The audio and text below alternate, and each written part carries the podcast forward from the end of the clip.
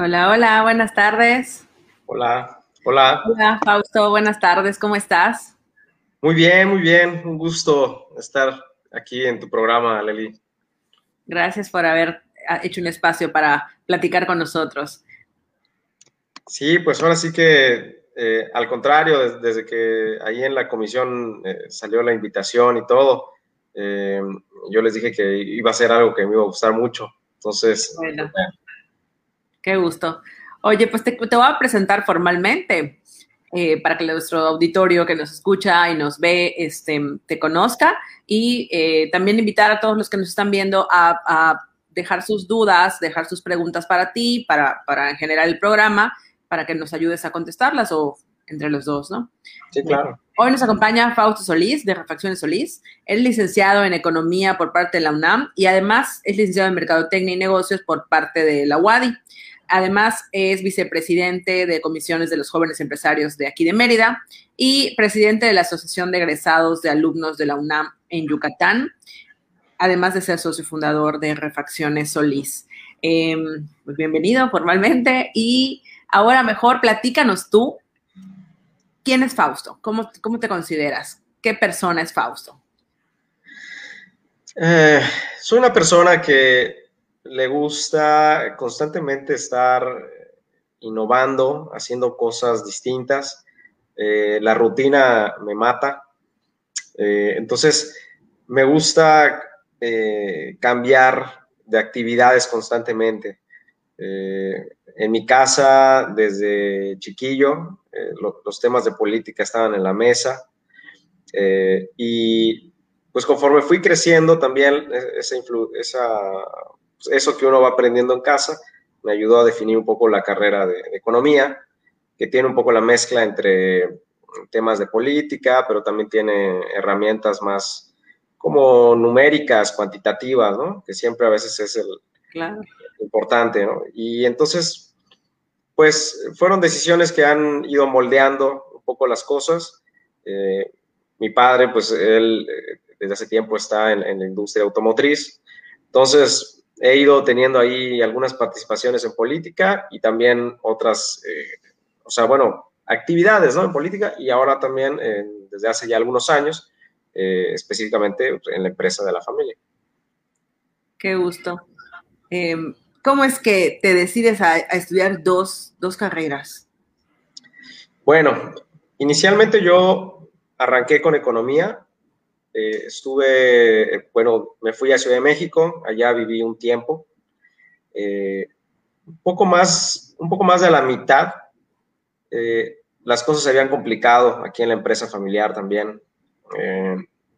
algunas decisiones ahí complicadas y cosas que pasan, ¿no? Entonces, yo tuve también un poco esta idea de, de, venir a apoyar a la familia, pues creo que era, era lo pertinente en ese momento y me cambié al sistema a distancia. Entonces, eh, regreso por acá y, de todas maneras yo sentía que me hacían falta algunas herramientas más eh, en el campo de los negocios y dije, bueno, voy, voy, a estudiar las dos, ¿por qué no? Una decisión un poco loca, la verdad. Yo creo que no, no, lo recomendaría, pero la realidad es que fue, fue bastante útil y, pudimos eh, ya entre todos y así dividir tareas y todo. Entonces fue que empezamos a, levantar con, con, nuevos cimientos la empresa y de alguna manera yo mantuve ambas cosas, ¿no? Que me, me gustan mucho. Qué padre. Sí, sí, este, he, visto que una, de las cosas que tienen en común los empresarios que hemos entrevistado aquí en el programa es eso que tú dices, ¿no? Que son inquietos, que les gusta estar en actividad, que siempre están estudiando, que se avientan decisiones como voy a estudiar dos carreras al mismo tiempo, eh, cosas así, ¿no? O sea, que les gusta el reto. Y en tus tiempos libres, ¿qué haces? ¿Cuáles son tus hobbies? Eh, ¿Qué te gusta comer? ¿Tu película favorita? Platícanos más de ti. Bueno, mira, de tiempos libres me, gusta mucho leer. Eh, a veces me, complico con los tiempos, pero intento por lo menos en la mañana, unos 10 minutos, en la, tarde, después de comer, otros 10 minutitos, y en la noche o antes de dormir, ¿no? Eh, me gustan mucho los temas de filosofía, Eh, me gustan, en la mañana me gusta leer como temas de, salud, ¿no? Este, intento eh, cosas que me ayuden en el resto del día. En la tarde, cosas de negocios, pues traes como que muy presente todavía eso, ¿no? Eh, me encanta viajar. La verdad es que lo extraño un poco. O sea, y en la época universitaria viajé un poco más de lo que he podido ahora. Entonces, eso también me encanta. Y eh, bueno, pues en las mañanas correr. me gustan los deportes, pero también ya ahorita es más complicado, ¿no? Están los equipos y así. Entonces, eh, correr es una de, también de, los... Yo creo que más bien como para relajarme. Claro. Eh, y, me da como mucha paz mental. Para liberar tensión, pensar. Sí, fíjate que corriendo se me, se me ocurren soluciones o me acuerdo de alguien con el que no hablé o algo así lo, lo apunto en el celular y ya sigo corriendo. Entonces, siempre como que llegan con inspiración ahí en, a la sede de ejercicio. Oye, ¿tienes algún gusto culposo? Mmm, gusto culposo. Eh, ay, soy súper pastelero. Me gusta, o sea, de, postres eh, y el pan dulce me mata. Cuando viene, cuando es temporada de, frío, eh, siempre hay, un pan de más. hay un pan de más en, la mesa ahí que me estoy comiendo. Yo creo que por ahí. Luego, soy medio comelón. Oye, y digo, eres muy, muy joven y me encantó que, la Comisión de Jóvenes nos haya, este, nos haya incluido en, sus, en sus miembros de la comisión para que también los podamos entrevistar y conocer cómo es pues toda la experiencia que viven los jóvenes también, ¿no? Pero la pregunta que siempre les hago es sus primeros empleos. ¿Cómo fue tu primer empleo? Tal vez no formal. Muchos han dicho acá que vendían limonadas, vendían frutas, eh, otro tipo de actividades este, pues, cuando eran pequeños, pero eso también ha denotado que desde muy pequeños han querido incursionar en los negocios. Sí, fíjate que el, primer empleo que tuve precisamente fue un, pequeño negocio que inicié. Eh, vendía bolis.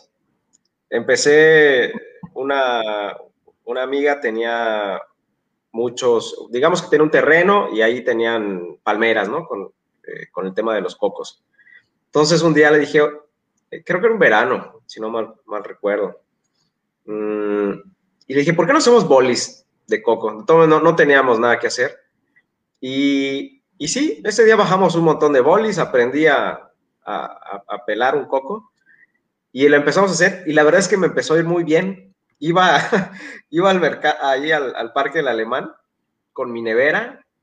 Eh, al principio me dio mucha pena, un, un, poco de pena, pero después cuando veía que se, se acababan todos, dije, sí, no, empecé a hacerlo, empecé a hacer y hacía más. Eh, después compré otras neveras. Eh, ahí fue mi primera contratación, contraté a mi hermanito. Ándale. Y entonces a él lo dejaban en, el... Le pagabas, tenía prestaciones. Sí, sí, sí. le, daba una parte del, creo que... un boli, para que mientras venda se ofrezque. era un boli su pago. No, sí, sí le daba. Creo que era un 30%, un 20% de su venta. Y lo dejaba en el parque de, de Santiago y yo me iba al parque del Alemán. Ándale, ya tenía sucursales. Ajá. Cada uno se, se ponía ahí con su silla, su, su nevera y, la realidad es que se vendían rápido, porque además con este calor, claro, y todo, pones ahí tu neverita de pasada a la gente. Sí, eh, tengo un niño emprendedor y todavía hay, hay, más incentivo para comprarle, ¿no? Eso es lo bueno. O sea, yo a veces cuando daba clases le decía a mis alumnos, oigan, aprovechen que son estudiantes. Cuando uno dice que está estudiando, que está aprendiendo, la gente le compra. Sí, dicen, para que, o sea, para que aprenda y para que tenga ahí para sus estudios. Sí, así es fue una buena experiencia, la verdad. Fue una buena experiencia, pero pues ya después eh, pues venían. Con eso junté dinero para viajar bastante, de hecho. Ah. Hubo un tiempo, hacía eso, luego viajaba y ya, ya estaba pensando en comprar una nevera más grande y así, pero entonces se cruzaron los estudios y me dijo, bueno, ya, otro día empezaré el, el, imperio de las bolis. Claro. Oye, ahorita es una buena temporada. Oye, sí, ¿eh? Sobre todo esta semana que nos ha traído el calor norteados. Ay, con todo. Oye, los emprendedores, los empresarios, em, pues que al inicio, cuando están comenzando, tal vez no, no el de los bolis, sino ya el formal, ¿no? De, de, la empresa de refacciones o algún otro negocio que hayas tenido formal, ¿cuál es su horario? ¿A qué hora empiezan? ¿Tienen algún rol? Porque hay muchas personas que dicen, voy a poner un negocio, pero pues yo voy a ser el director, soy el dueño o algo así, y enseguida yo contrato y todos van a hacer algo y yo nada más voy a decirles sí, no, tomar decisiones, ¿no? Pero realmente, la realidad, cuando uno está empezando un negocio, ¿cómo es el puesto de director general? No, te toca hacer de todo. O sea, eh, en esa época, cuando estábamos levantando otra vez la refaccionaria, eh, yo era pues entre una mezcla entre vendedor, diligenciero, cobratario, este, hacíamos, hacía de todo, ¿no? O sea, de hecho, mi papá me enseñó, me enseñó a manejar justo para que yo repartiera este, el material, ¿no? Entonces un día yo le dije, oye, papá, quiero aprender a manejar. Pues tendría como, eh, tendría 15, 15, o sea, cuando legalmente ya te pueden dar tu permiso. Claro, sí, permiso. Me dijo, ah, pues ya, ya estás en edad, eh, órale, te voy a enseñar, con una condición. Tienes que entregar esto de material en estos horarios, estos días. Y dije, ah, pues órale. Y fue un buen trato porque después en la prepa, pues ya era de los, de los que, o sea, a los 15 años ya traía coche y luego me lo prestaba para las noches. Claro. Entonces, eh, fue un buen trato inicialmente, hasta que ya se hizo un, o sea, fue, fue más complicado, ¿no? Pero Sí, la realidad es que te toca hacer de todo, de, de, todo. Y los horarios, pues es, eres el primero que abre, el último que cierra. Me acuerdo que los, cuando hacíamos los cierres fiscales eh, y todavía no teníamos pues el equipo que actualmente hay, eh, ya sabía que el final de mes era ahí hasta las 12. O sea, hasta, hasta el último momento antes de que la factura dijera el siguiente mes. Claro. Ahí me tocaba y, y, pues yo ya traía algunas nociones contables. Entonces en su momento me dijo, ¿sabes qué? Mi papá me dijo, ya te toca, es lo que tú vas a hacer. Y era un calvario. Poco a poco pues ya vas, prevés, pides facturas desde antes y digo, los primeros tres meses te toca terrible. buscas cómo organizarte para que no te afecte, ¿no? Tanto la, la, las actividades y, y, sean en un horario que, que te convenga y todo, ¿no? Vas aprendiendo. Sí, Y ya después también contratas gente que te ayude, porque hay un momento en que ya se, vuelve imposible, ¿no? ¿Y qué pasa cuando se toma una mala decisión? Porque a veces, pues, cuando uno tiene un empleo, eh, tomas una mala decisión y pues bueno, ni modos la regué, ¿no? Pero pues el, empresario lo, lo, tiene que ver cómo solucionarlo, ¿no? Y en el caso en el que el empresario, pues que es el todólogo, como tú comentas, pues toma una mala decisión, ¿qué sucede? Pues ese es el, ese ahí es donde empiezas a ver los costos de, tomar decisiones apresuradas, de eh, no consultar a las personas correctas. Eh, la realidad es que se aprende, o sea, sí aprendes, pero eh, suele ser muy caro, ¿no? Incluso recuerdo todavía con algunos maestros, cuando todavía estudias y trabajas, puedes aprovechar esa brecha, ¿no? Pero ya cuando ya no estás estudiando y necesitas, eh, por ejemplo, algunos consejos fiscales y así.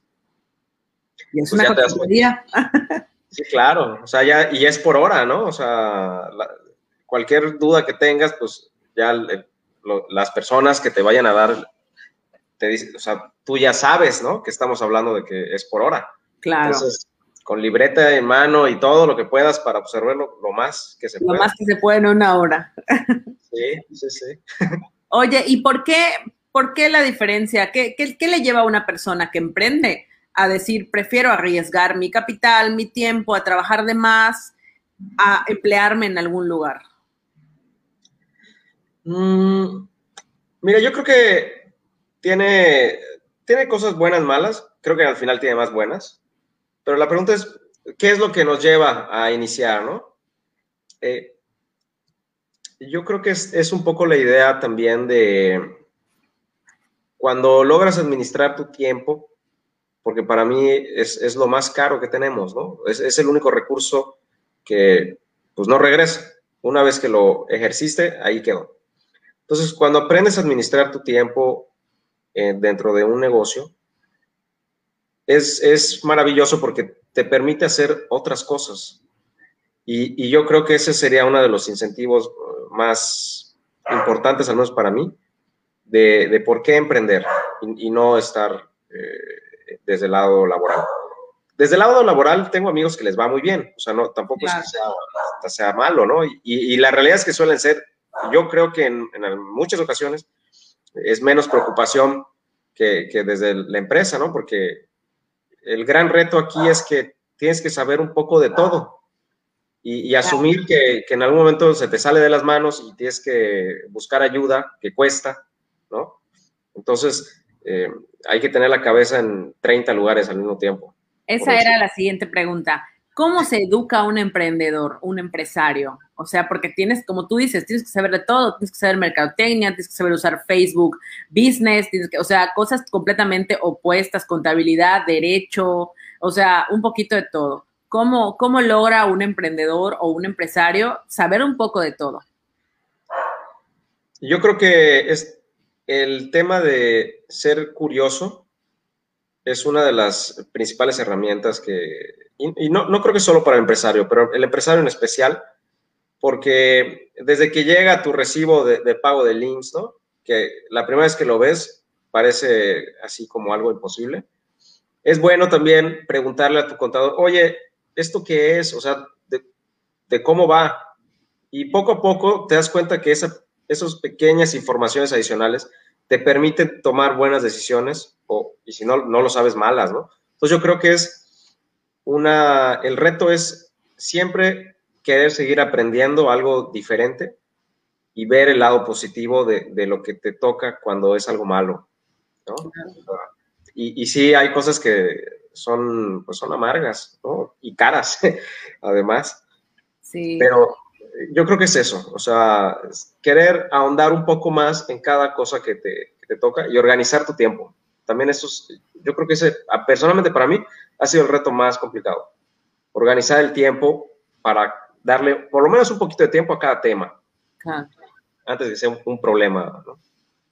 Oye, ¿y cuál es el, el, el reto de, de, tener que saber de todo? O sea, ¿hay, algún, ¿hay alguna área en la, que, en la que te haya costado más trabajo? Tipo, no sé, el derecho o, fiscal o contabilidad es mi coco. Eso sí, me, esfuerzo y nomás no. Sí, y de, hecho le diste un tanto al clavo. La parte mmm, fiscal y algunos temas de, de las, um, pues sí, de leyes, ¿no? Los temas, los permisos, los, el tema legislativo. Eh, y en especial del tema contable, es algo que me suele aburrir mucho, porque además es un tanto repetitivo. O sea, ya una vez que ya sabes qué es. Como pues que técnico, que ¿no? Y hay que hacerlo constantemente. Entonces, eh, ahí, pues lo que suele suceder cuando ya puedes es que alguien te ayude, ¿no? o sea, claro, eso, pedir ayuda a un experto que lo disfrute, ¿no? A un contador, a un abogado.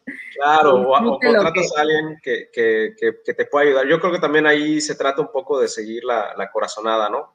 Todos somos buenos y malos en diferentes temas. Entonces, donde somos malos o nos aburre, y también podría ser por, por eso somos malos, ¿no?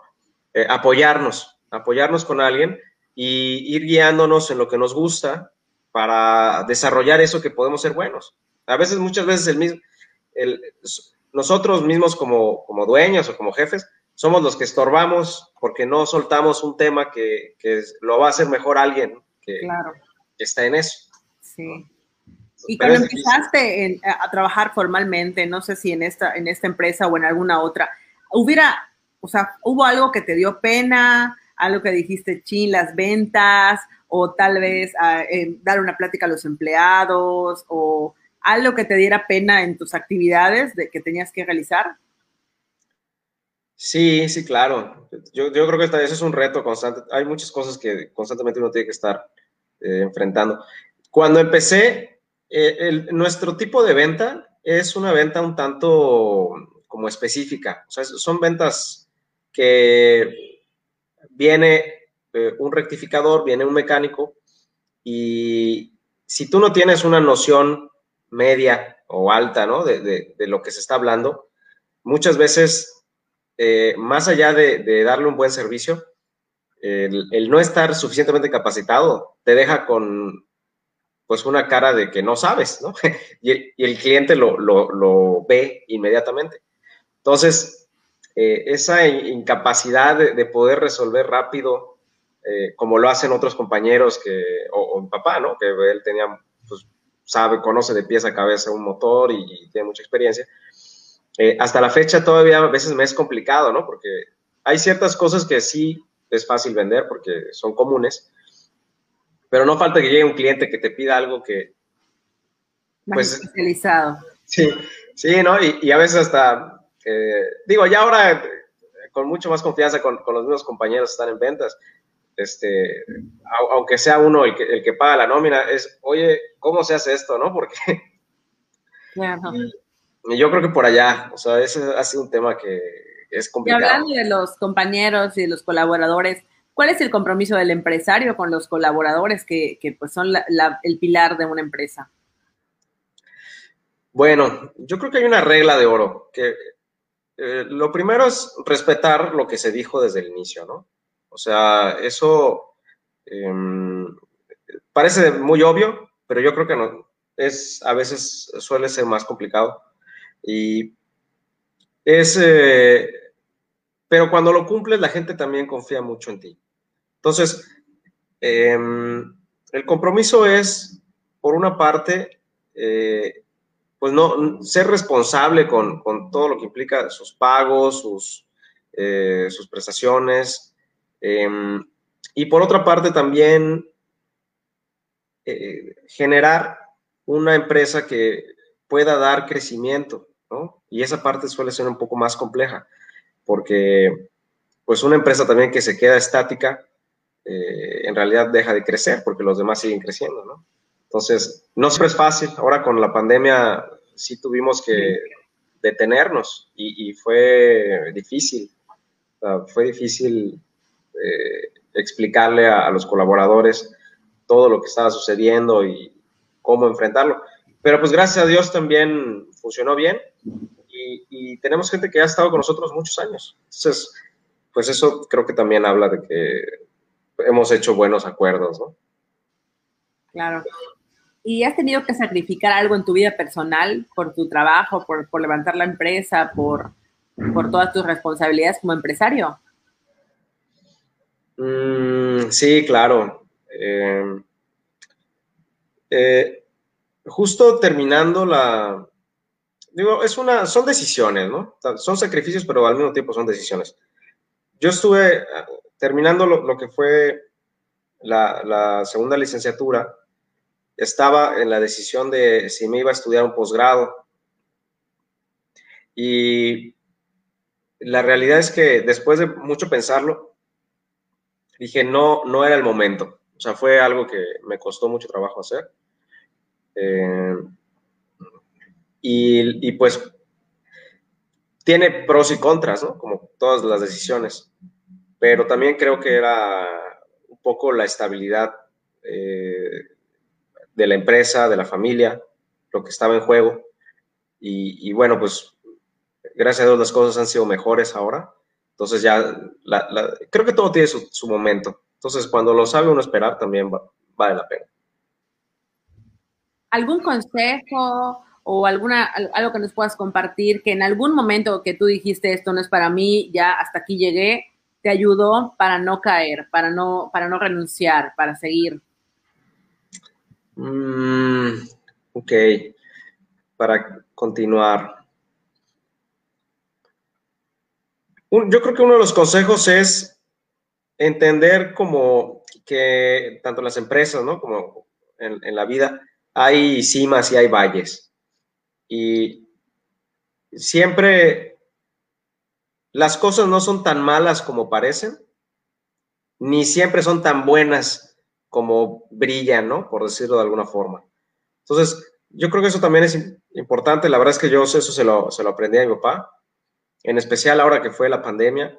Eh, los picos más complicados cuando todos estábamos encerrados y la venta se cayó y así. Hubo momentos en el que yo ya, yo estaba así de, ya, ya fue, ¿no? Y, y, justo mi papá me dijo, espérate, espérate, vamos a esperar este tiempo. O como ese un poco de temple, ¿no? Que no es fácil, porque pues... Ya pasaron igual por algunas cosas difíciles y tal vez a los empresarios más jóvenes, pues son las primeras experiencias así como de crisis real y este, y bueno, te tocó aprender.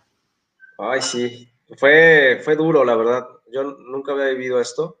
O sea, me refiero sentir como tan, tan presente una situación negativa, ¿no? Que se refleja en tantas áreas. Gracias a Dios, eh, de mi familia nadie, nadie se complicó y, y, todo fue, pues, en términos económicos, complicado en su momento.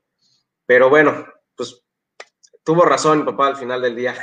Entonces, este, yo creo que es un consejo. No, nunca es tan malo como parece y tampoco es tan bueno como suele brillar, ¿no? Ser, ser estáticos, o sea, ser más, mm, con la mente un poco más fría, yo creo. Cautelosos, ¿no? Sí, sería. ¿Y en qué momento te, incorporas a Coparmex? ¿Por qué, ¿Por qué tú consideras que es una buena opción estar en la comisión, pertenecer a Coparmex?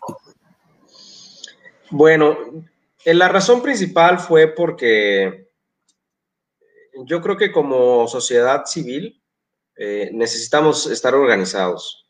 Eh, la política siempre me ha gustado y durante algún tiempo no encontraba como por dónde, como... pero la política más allá de los partidos, sino la política como una actividad de participación ciudadana en donde uno pueda aportar desde su ángulo, ¿no? desde su trinchera.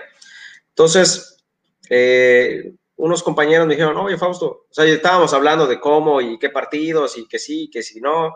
Eh, y, unos, amigos me dijeron, oye, ¿por qué no pruebas involucrarte un poco más, hacer relaciones, eh, conocer más de fondo o desde otro, desde otro lado? Y fue que salió la opción de, o sea, estaba en el mapa, ¿no? La opción de Coparmex y dije, bueno, voy a probar, voy a ver qué, qué se puede hacer por allá. Y, bueno, la verdad es que he conocido gente muy valiosa, he aprendido cosas que no me imaginé. Em, y también, eh, pues darse cuenta que, hay que poner, ¿no? O sea, para, para poder participar, uno tiene que poner primero y después ya eh, se van dando las cosas. Pero yo creo que esa fue la, principal razón. O sea, tener un espacio de participación que fuese afín también a mis posibilidades. Claro. Em, realmente cuando, cuando estuve en la comisión de jóvenes, así bien poquito, eh, muchos coincidían en que Coparmex era, era como una maestría, porque muchos te preguntan, oye, ¿te pagan? Y si no te pagan, ¿qué ganas? ¿Por qué lo haces? ¿No? Y, la gente no, o sea, hasta que no se involucra, no entiende realmente que si tú aportas tu, tiempo en, en actividades de, de, empresarios, de jóvenes empresarios, pues realmente tú estás recibiendo igual una formación que es como una maestría en, negocios, en relaciones públicas, en ventas, o sea, es, muy completa la, maestría que ofrece Coparmex. Claro que como tú dices, tienes que poner, ¿no? Tienes que poner tu tiempo, eh, tu organización, muchas cosas, ¿no? Incluso a veces hasta monetario, ¿no? A veces digo cositas como vamos a hacernos uniformes o vamos a hacer algo que realmente no es dinero en efectivo, pero estás dejando de producir en tu empresa y pues ese tiempo pues es una pérdida, por así decirlo, pero estás invirtiendo en tu educación. Sí, totalmente, totalmente. Yo creo que vale mucho más la pena eh, lo que se lo que se obtiene al final y no como algo monetario, sino las relaciones y el poder eh, también tener un espacio de participación como este. Entonces, yo también coincido. Fíjate que qué bonita relación. Como una maestría, pues sí, es que se aprende, no, no, tal vez no con un título, pero sí aprendes en la experiencia. Sí. Muy bien. Oye, ya para ir cerrando la entrevista, ¿algún consejo que tú le quieras dar a los empresarios em, que tú hayas aprendido, sobre todo ahorita en esta pandemia, no? Mm, pues yo creo que uno de los consejo sería ese, ¿no? O sea, el, tener el hábito de la lectura, eh, a veces puede ser como muy simplista, pero cuando uno lo, en realidad lo, hace, te empieza a revolucionar la, cabeza.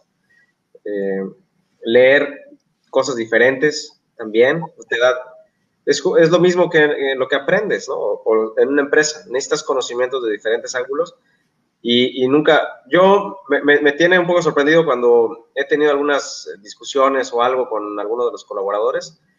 Algunas cosas que he leído de, filosofía se aplican justamente en, esa, en ese momento, ¿no? En, ese ejemplo.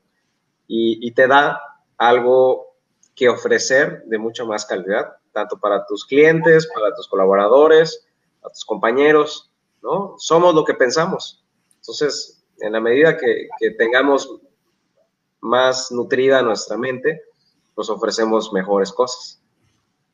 Ok, pues Fausto, muchísimas gracias por haber estado en esta, en esta entrevista con, con nosotros, en una persona como tú. Eh, te agradecemos tu tiempo, todos tus consejos y bueno, invitamos a todos los que nos están viendo y escuchando a la próxima entrevista que es el martes a las 7.30 en vivo. Em, ya nos quedan algunas entrevistas de esta segunda temporada y pues esperemos que, que también la disfruten como la, como la disfrutamos hoy. Muchísimas gracias, Fausto, y pues saludos y buenas noches. Muchas gracias a ti, Aleli. Un gusto estar por acá. Adiós.